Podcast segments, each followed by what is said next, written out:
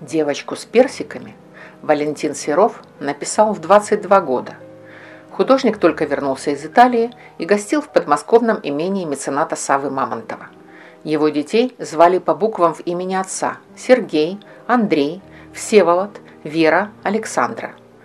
На картине 11-летняя дочь Верушка, всеобщая любимица, хохотушка и непоседа. Она позировала каждый день почти два месяца, и, по словам Серова, он совсем ее измучил, бедную. Персики настоящие, из своей оранжереи. За деревьями ухаживал специальный садовник. Жизнь в усадьбе бурлила. Абрамцева стала местом творческой тусовки.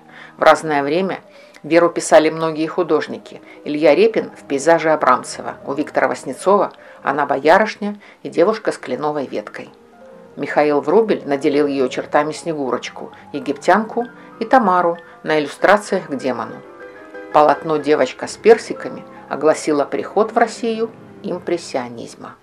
О Серове заговорили, и вскоре он стал одним из самых модных портретистов в обеих столицах. На минуточку.